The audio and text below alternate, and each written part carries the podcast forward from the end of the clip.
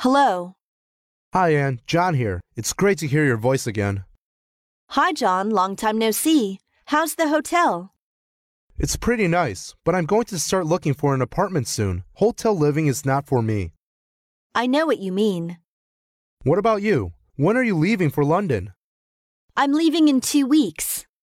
So soon. Well, I'd really like to see you again before you leave. Would you like to go out with me on Friday? I'd like to take you to dinner and maybe a movie or something afterwards.